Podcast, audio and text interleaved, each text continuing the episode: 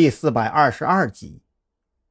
按照鞋店老板的说法，这个蔡有为简直是走了狗屎运。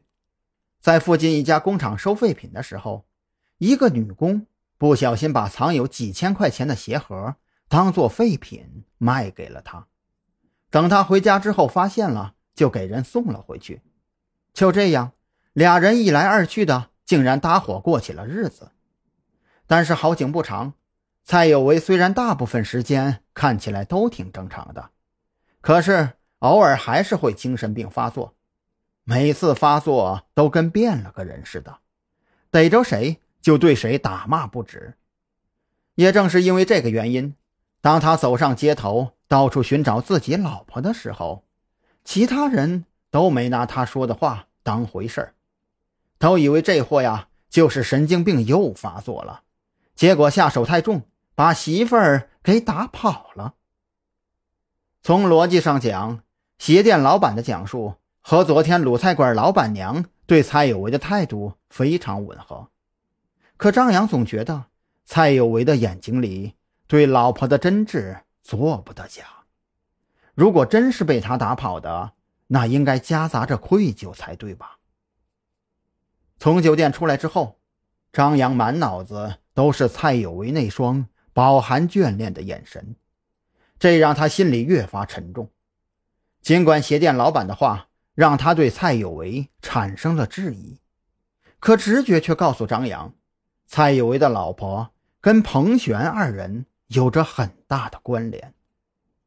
带着满脑子疑问回到了永安旅社，张扬敏锐地感觉到老板看向自己的目光里带上了些许的戒备。心里不由得咯噔一声，暗自琢磨着：难道自己什么地方引起了老板的疑心吗？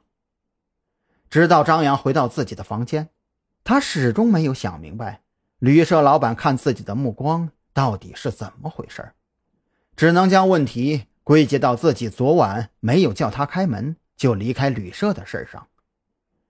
张扬躺在床上，点了根烟，准备再小睡一会儿，养足精神。今天晚上继续盯着这位永安旅社的老板，看看能否找到一些线索。可没等张扬抽完这根烟，楼上就传来一阵碗碟摔碎的声音，紧接着楼梯里就响起了旅社老板那急促而沉重的脚步声。老不死的，你又干嘛呀？老子整天伺候你也就罢了，你还不让老子省心是不是？旅社老板的叫骂声响起，而且愈演愈烈。张扬有些坐不住了，索性推开房门，一路小跑来到四楼。刚一拐过楼梯口，他就看到旅社老板站在门口，将一个坐在轮椅上的老人从屋里推了出来，而那老人的脸上则印着一道红色的巴掌印。你给我住手！张扬再也忍不住了。拦住正在推着老人往外走的旅社老板，冷着脸看向他：“你就是这么对待老人的？还有没有良心了？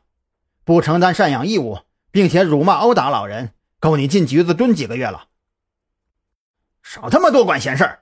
住着老子的房子，还敢管老子的闲事？知不知道这是谁的地盘？信不信老子让你今晚露宿街头？”老板也是正在气头上，听到张扬的威胁。不由得更是火大，顺手就准备推搡张扬。就在他伸手过来的一瞬间，张扬反手抓住他的手腕，转身就是一个过肩摔，将那老板结结实实的按在了地上。瞧瞧你这废物样子，也就能在老人身上找找存在感。我警告你啊，以后你要是再打骂老人，我分分钟削你。张扬也没准备下死手。这个老板身上肯定有事儿，真要是把他打残了，自己上哪儿顺藤摸瓜去啊？要不是他今天实在太过分了，张扬还真没准备招惹他。